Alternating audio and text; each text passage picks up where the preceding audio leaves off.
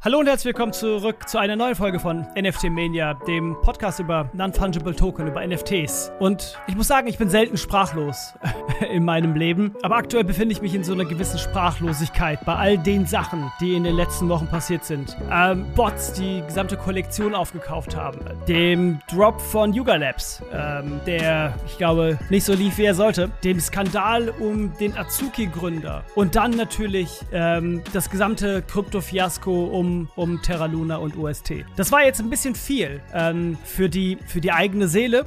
für jeden, der ja einfach nur Interesse an NFTs hat, äh, Interesse an dieser neuen Creator Economy hat, Interesse daran hat, ein Teil von, diesem, von dieser neuen Community, von dieser neuen Bewegung zu sein und dann feststellen muss, dass der Reifeprozess, in dem wir uns ja offensichtlich befinden, einfach wirklich sehr, sehr holprig ist und begleitet wird von einem Skandal nach dem anderen, ohne eine Verschnaufpause zu bieten. Wenn ihr immer noch zuhört, hört, dann habt ihr wirklich ein, äh, ein dickes Fell. Und ähm, ich applaudiere.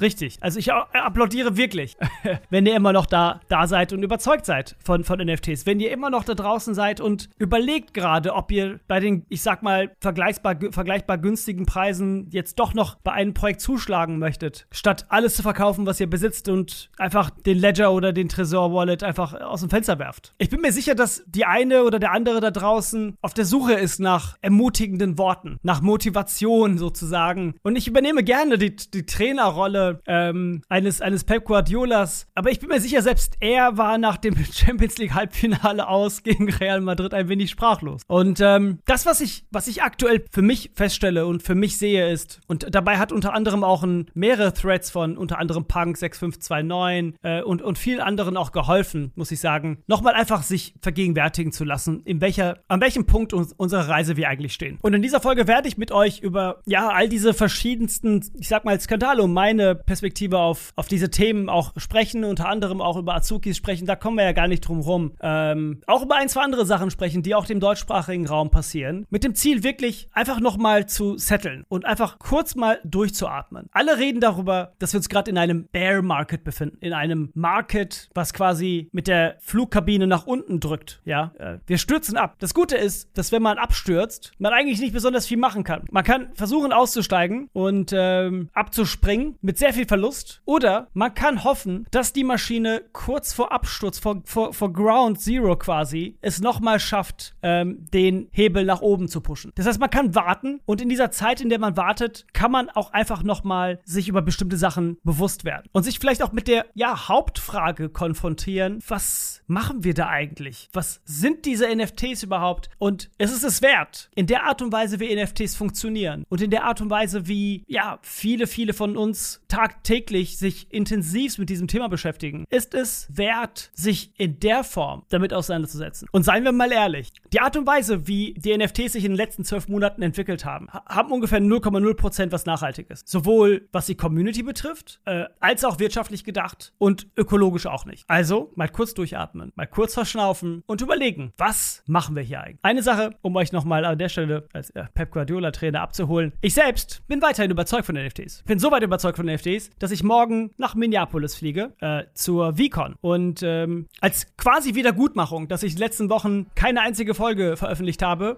werde ich euer fliegender Reporter. Und ja, nimm mein ähm, kaputtes altes H6 mit, äh, ein Mikro, wahrscheinlich wird die Tonqualität ein bisschen schlechter und werde euch täglich, wenigstens ein paar Minuten, mit einer neuen Folge äh, updaten, über was eigentlich dort gesprochen wird, was das für Menschen sind, ähm, wie so eine Veranstaltung, die sehr exklusiv ist, auch preislich sehr exklusiv ist. Denn am Ende des Tages so, ja, abläuft. Und ich werde euch ähm, aus Minneapolis dann täglich äh, grüßen. Das ist mein Ziel. Das ist quasi meine Motivation oder meine Art und Weise, euch zu motivieren, weiter äh, in der Welt der, der NFTs zu bleiben. Bevor wir in die USA reisen, lasst uns einsteigen aus Berlin in die aktuelle und neueste Folge von NFT Mania. Schön, dass ihr dabei seid.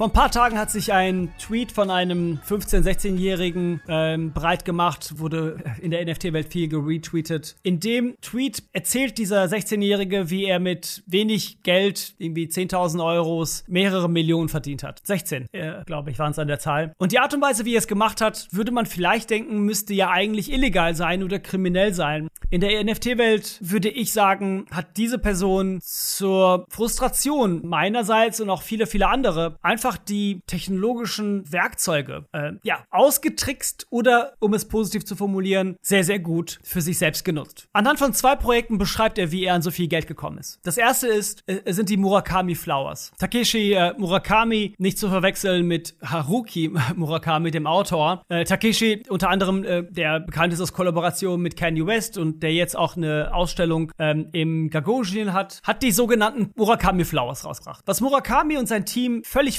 vergeigt haben, war, war der äh, Presale-Prozess. Man konnte sich per E-Mail-Adresse, also einem absoluten Web 2-Tool, ohne eine Wallet-Anbindung für eine Allow-List-Spot registrieren. Dieser 15-, 16-jährige äh, Typ hat, dieser Typ, der hat ähm, 128.000 E-Mails an Murakamis Verteiler geschickt und sich über mit 128.000 E-Mails registriert auf verschiedenste Allow-List-Spots. Nun, zu seiner Überraschung und zu unserer Frustration hat er über 600 Allow-List-Spots bekommen. Nun, an der Stelle musste diese Person dann quasi 600 Mal Takeshi Murakamis Flowers mint innerhalb von kurzer Zeit und hat dann mit einem Tool von Silk NFT auf einen Bot zugegriffen, ähm, das benutzt wurde, um anhand verschiedenster Wallets relativ zügig zu minten. Nun, die Flowers liegen aktuell beim Floor Price von ungefähr 6 ETH und ihr könnt euch ungefähr hochrechnen, wie viel Geld er allein mit dieser, ähm, ja, positiv gesagt, ausgeklügelten Aktion gemacht hat. Nun, das ist ein Beispiel von, von vielen verschiedensten Beispielen, wie bestimmte Bots oder bestimmte Projekte von Bots ähm, aufgekauft werden und wie schwierig es ist, als, ich sag mal, Normalo, der äh, sich erhofft, den Mintpreis zu bezahlen und ein wenig Gas-Fee zu bezahlen, ähm, wie, wie diese Normalos quasi überhaupt gar keinen Zug mehr haben, um in bestimmte Projekte reinzukommen. Das allein ist ein, ein fatales Konstrukt, offensichtlich. Äh, denn das,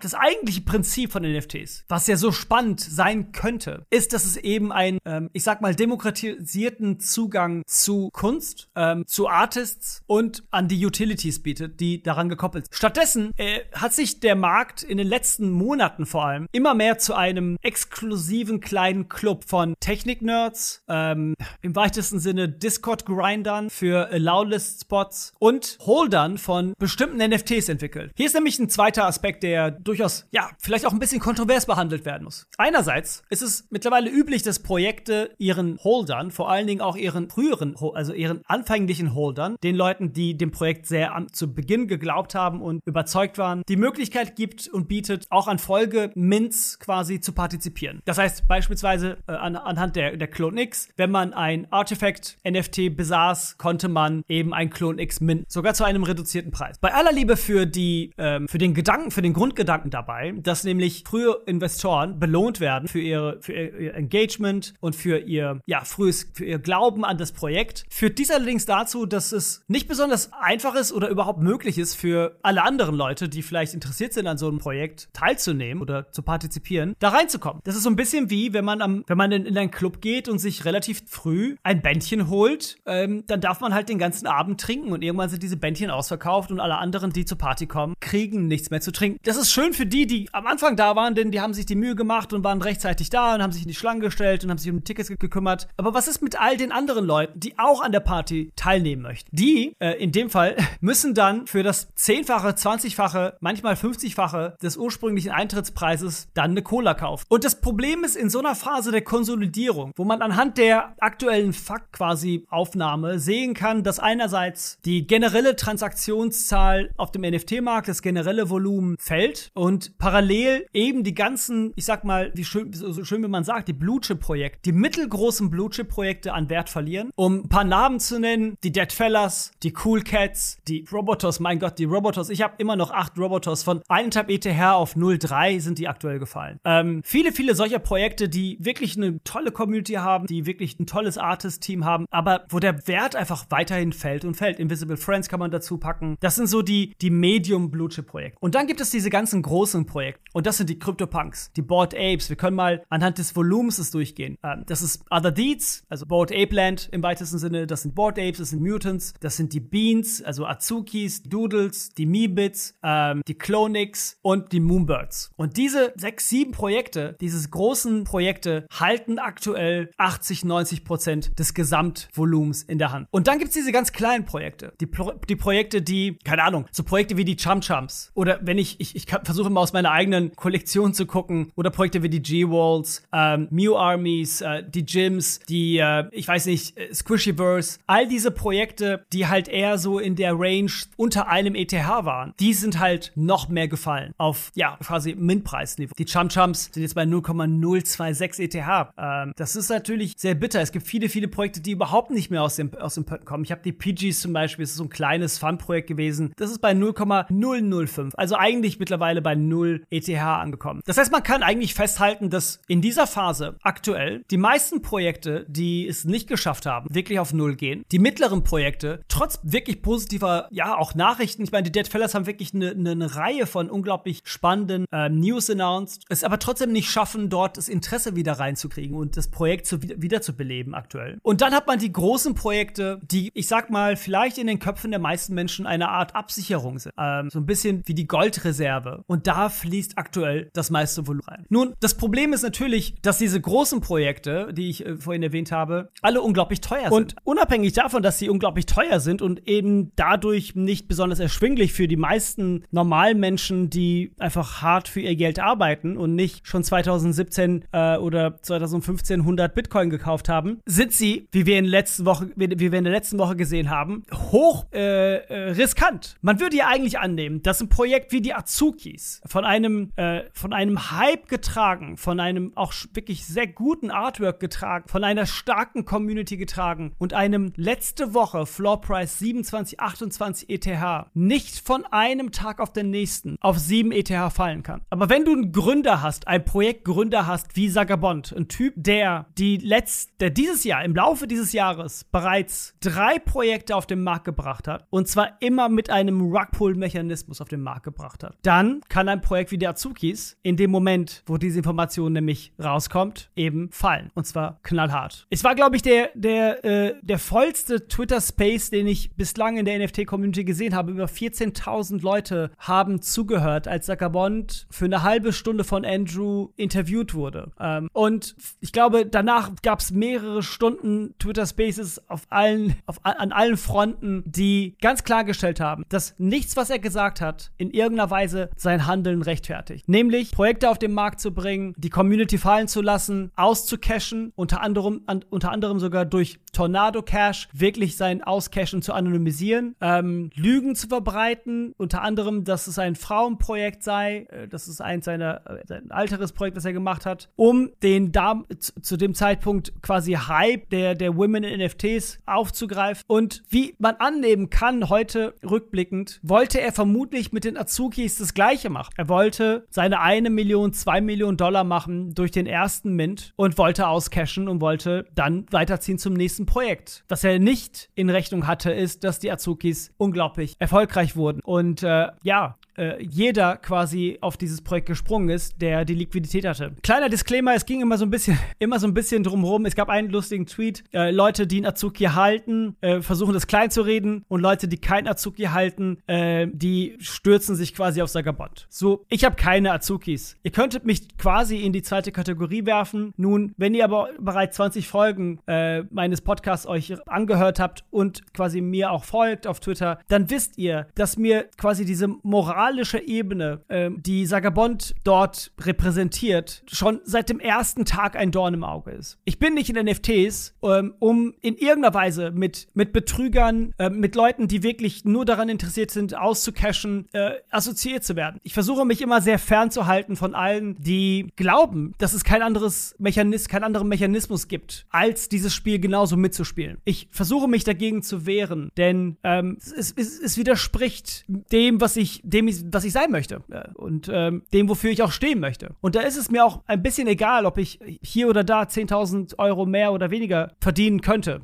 Vielleicht sogar noch eine Null oder zwei Nullen. Denn am Ende äh, ist das Leben noch sehr, sehr lang und die meisten Menschen, die in der Kreation sind, werden auch weiter kreieren wollen. Und äh, jemand, der Sagabond ist, jemand wie Sagabond, würde in der normalen Welt nur einmal so einen Move machen. Und das Projekt würde auf 7 und dann auf 0 ETH crashen. Und dann wäre diese Person gebrandmarkt. In der Welt der NFTs scheint das anders zu funktionieren. Und der Grund ist, dass der Markt der NFTs aktuell weiterhin in den Händen von wenigen, wenigen Influencern äh, liegt. Und die meisten Menschen einfach unglaublich gierig sind. Und so ist es passiert, dass nach all diesem Skandal, nach all diesen tagelangen Diskursen, nachdem viele sich von Azukis entfernt haben und man eigentlich dachte, gut, es gibt eine Art Moral und eine Ethik der NFT-Welt, das Projekt der Azukis nun wieder auf 14, 15 ETHs sind und viele, viele Leute Azukis wieder gekauft haben. Nun, wenn ich mir vorstelle, dass ich Azukis für 25 ETH gekauft hätte, kann ich 100% menschlich nachvollziehen, dass man sich vielleicht in Schweigen hüllt und selbst wenn man das alles kritisch sieht, lieber die Klappe hält und hofft, dass sich das irgendwie wieder gerade biegt. Es gibt Gerüchte und ähm, ja, mehr als Gerüchte, es gibt Erwartungen, dass das Projekt von Sagabond in die Hand der Community übertragen werden soll,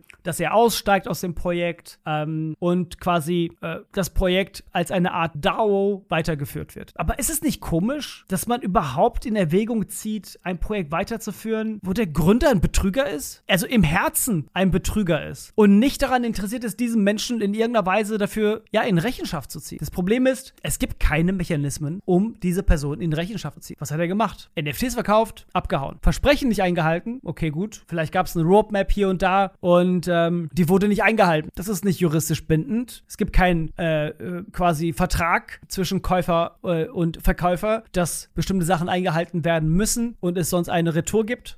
nee, es ist alles in allem eine, ein, ein Wild Wild West. Die gesamte NFT-Welt 2022. Und man muss sich natürlich folgende Frage stellen. Azukis, und wir reden über Azukis, weil es eben eins dieser großen Blue-Chip-Projekte war. Und weil einfach jeder in der NFT-Community die Azukis kennt. An dem Moment, wo das, die News gebrochen ist, wo die News rauskam, waren die Beans ein quasi Airdrop-Projekt der Azukis bei 4,5, 5 ETH und auf der Startseite von OpenSea. Jeder kannte die Beans. Bei uns im Discord haben sich Leute darüber unterhalten, ob sie sich ein Beans kaufen äh, für 4, 5 ETH, für umgerechnet 15.000 Dollar. Und die große Frage ist, wenn wir uns jetzt über die Azukis in der Größe äh, unterhalten und es am Ende keine Konsequenz gibt, was ist eigentlich mit den ganzen, mit den Hunderten, wirklich Hunderten anderen Projekten, wo gleichdenkende ähm, Sagabonds da draußen den gleichen Move gemacht haben und es nie eine einzige Konsequenz gab? Das wirft ein sehr, sehr schlechtes Bild auf eine NFT-Welt, in der man ja eigentlich wirklich nicht dazugehören möchte. Denn die große Frage lautet ja immer noch, was machen wir da eigentlich? Um was geht es überhaupt? Wir zertifizieren die Echtheit eines Visuals, eines digitalen Kunstwerks auf der Blockchain. Das ist der, der, der primitive Grundgedanke von NFTs. Dass es viel, viel, viel mehr ist als das, behaupten wir, bilden wir uns ein. Denn seien wir mal ehrlich, ist es denn wirklich viel, viel mehr als das? Oder bauen wir dieses viel, viel, viel, viel mehr als das auf, um eine Rechtfertigung für den Wert zu geben? Nun, hier ist my take on this.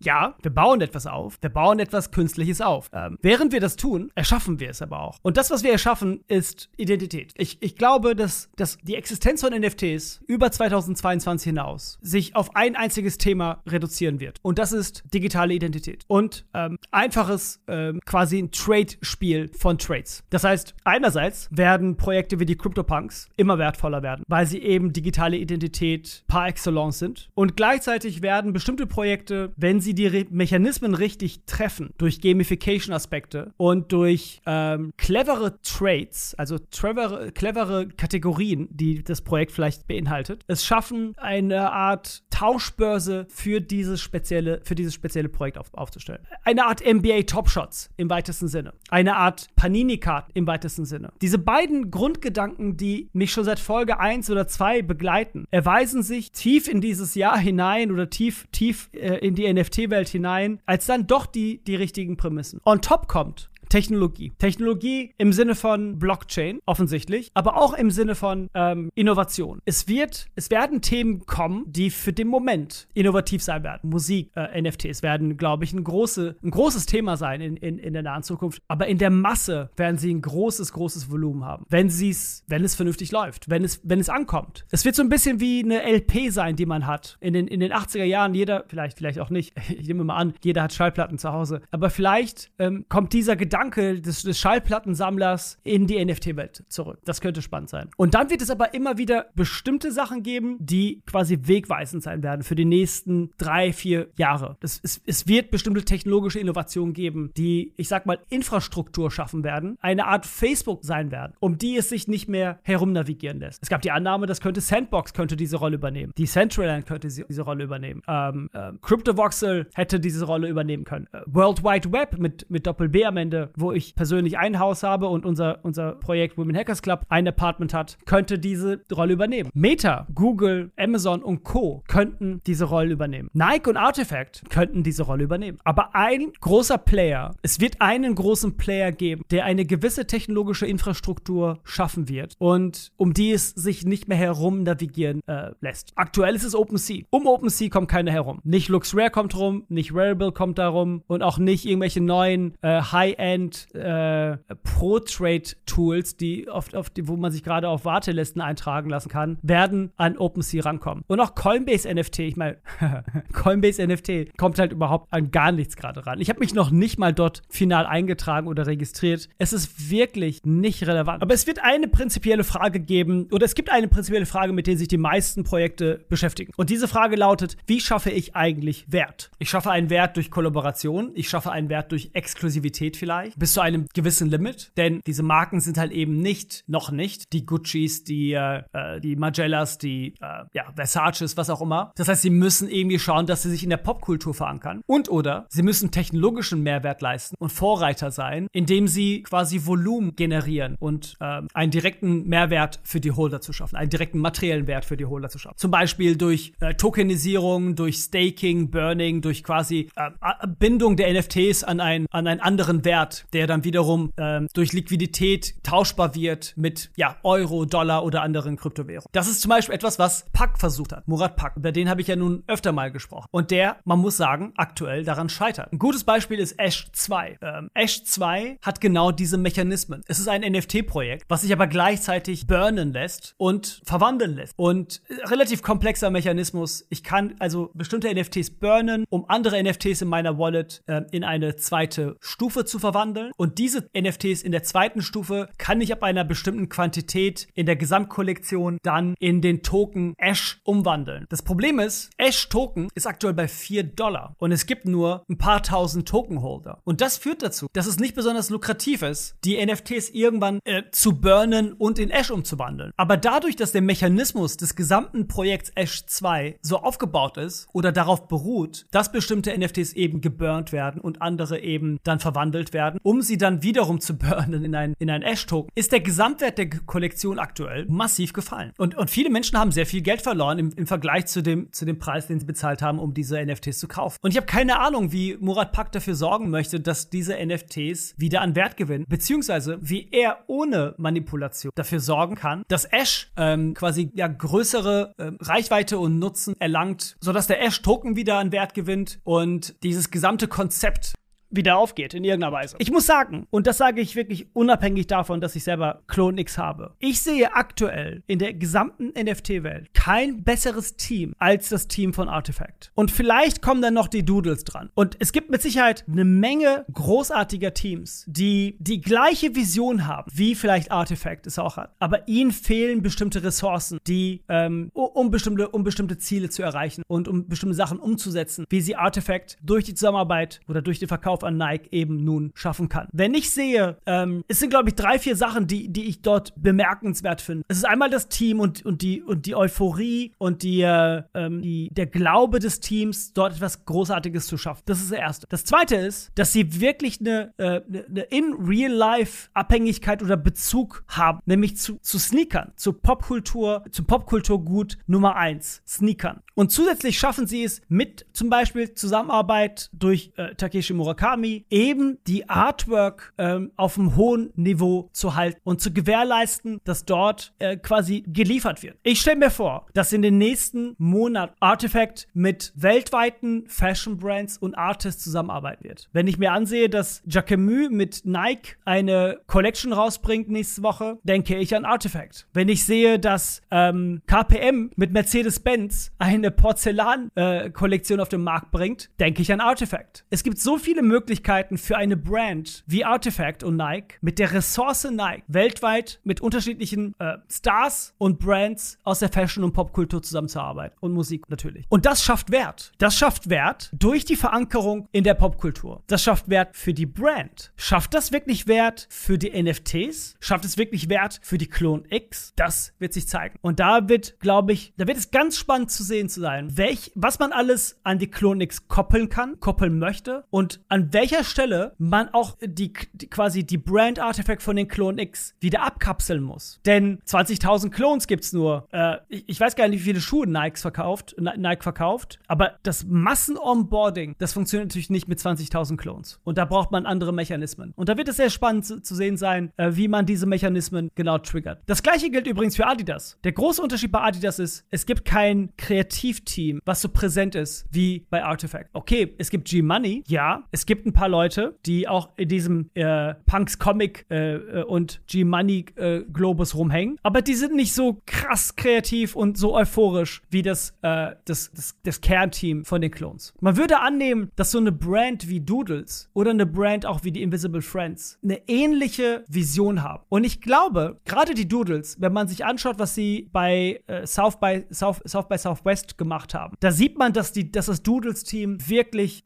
sehr bemüht ist, quasi in Real-Life-Events umzusetzen, Communities aufzubauen, die Brand nach vorne zu pushen. Man sieht das bei Invisible Friends in der Zusammenarbeit mit Kit. Auch dort gibt es wieder die, die Vermischung zwischen NFTs und Brand. Man sieht es auch bei den Dead Fellas, die jetzt äh, unter anderem, nicht unter anderem, die durch UTA nun äh, vertreten werden. Also ähm, wer Hollywood so ein bisschen kennt, in Hollywood gibt es ein paar große Agenturen, die eigentlich äh, das gesamte System in den, in den Händen halten. In diesen Agenturen sind in der Regel Schauspielerinnen, äh, Regisseure, Produzenten, Autorinnen. Das gesamte, äh, alle Gewerke finden sich in diesen Agenturen wieder. Und diese Agenturen bauen jetzt quasi NFT-Schnittstellen auf. Und Deadfellas ist eben bei einer, wenn nicht überhaupt äh, der, der aktuell aktivsten ähm, ja, Hollywood-Agentur UTA. Und da wird man sehen, was eigentlich genau da äh, in den nächsten Wochen und Monaten bei rumkommt. Das heißt, all diese Marken, die sich Gedanken darüber machen, wie schaffe ich Wert, versuchen den Wert durch Kollaboration mit anderen bereits gefestigten Marken ähm, und, und globalen Popkultur-Playern zusammen aufzubauen. Nun, ich hatte gesagt, dass ich äh, nach Minneapolis zur VCon fliege. Ja, auch dort sind nämlich große Stars. Pharrell Williams ist dort. Snoop Dogg ist dort. Äh, Snoop Dogg ist er nun äh, Medici oder nicht. Wir nehmen an, der ist es. Einer der größten NFT-Sammler aktuell. Auch die sind vor Ort. Und Gary Vee, wer ihn kennt, ich schätze ihn ja nicht besonders sehr, muss ich dazu sagen, weil er, ich glaube, ich habe über Gary Vee auch schon mal gesprochen. Unter anderem schätze ich nicht, wie er ähm, bestimmte Projekte gehypt hat, die eigentlich gar keinen Wert hatten ähm, und wie er wirklich eigentlich alles, was er macht, um Monetisierung und um Geld herum aufbaut. Ähm, es scheint mir bei, bei seinem Handeln und Tun und Reden eigentlich immer darum zu gehen, dass die Prämisse, dass alles, was er erzählt und alles, was er tut, eigentlich nur äh,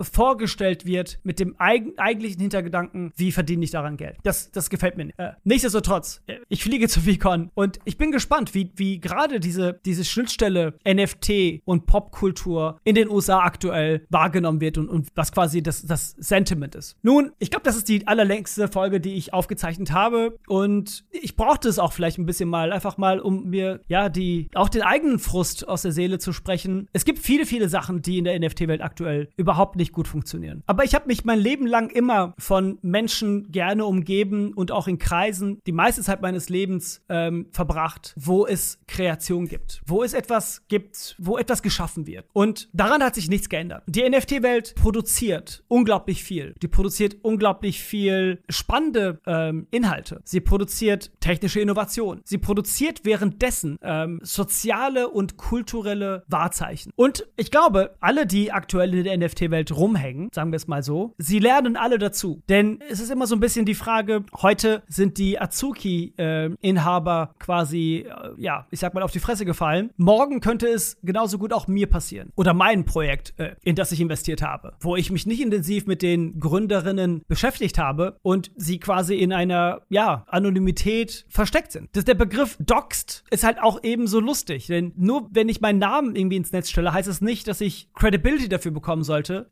sondern Doxed bedeutet ja eigentlich zu schauen, was ist eigentlich die Vita von dieser Person? Äh, hat, was hat sie so gemacht? Und ist sie in der Lage, nicht nur ein Projekt von 0 auf 100 aufzubauen, sondern ist diese Person und dieses Team in der Lage, auch über einen längeren Zeitraum einfach weiterzumachen und ähm, auch in Phasen, wo man vielleicht denkt, es ist still um dieses Projekt herum, eigentlich weiter daran gebaut wird. Lange Rede, kurzer Sinn. NFTs befinden sich in einer Phase der Konsolidierung. Dadurch, dass ihr Wert unabdingbar an die Werte der infrastrukturellen Blockchain gekoppelt sind, das heißt an beispielsweise den Ethereum-Preis oder den Tesos-Preis, hängt natürlich auch das Gesamtvolumen in dem Kryptomarkt ähm, oder hat, hat, hat das Gesamtvolumen in dem Kryptomarkt auch starken Einfluss auf das NFT-Volumen. Der Grund dafür ist eigentlich hauptsächlich, ich denke, das Leverage, Leverage Trade. Das heißt, Leute äh, leihen sich günstig Krypto und verkaufen es dann, wenn der Wert steigt. Und durch den Gewinn, durch den erzielten Gewinn, ähm, kaufen sie dann NFTs. Nun, in einem Markt, wo man nicht so gut Leverage traden kann und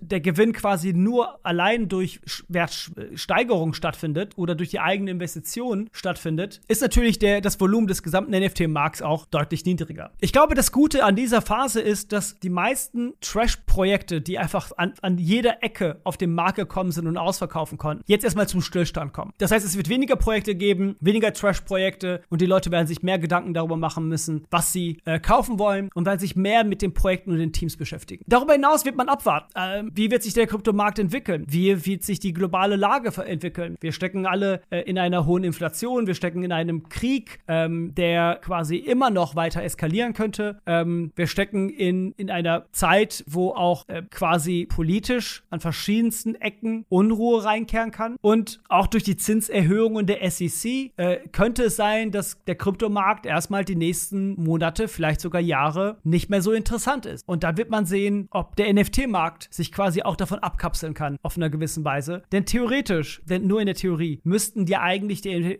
NFT-Preise steigen, wenn die äh, quasi Kryptopreise sinken. Viele, viele Fragen. Äh, ein unglaublich langer äh, 30 Minuten Podcast von mir. Eine Reise in die USA. Äh, die Women Hackers äh, droppen übrigens am 25. Mai, also äh, vergisst dort nicht reinzuschauen, wenn ihr Interesse habt. Da probieren wir ganz verschiedenste spannende Sachen aus. Ähm, und den Rest werden wir sehen. Idealerweise gemeinsam. Äh, also bleibt mir treu in den USA. Ich werde euch ähm, updaten ähm, aus Minneapolis, euer fliegender Reporter, der Jam. In diesem Sinne, bleibt gesund, macht es gut und ähm, schaut nicht zu viel auf die, auf die Kryptochart oder auf die NFT-Volumen. Bis bald. Ciao, ciao.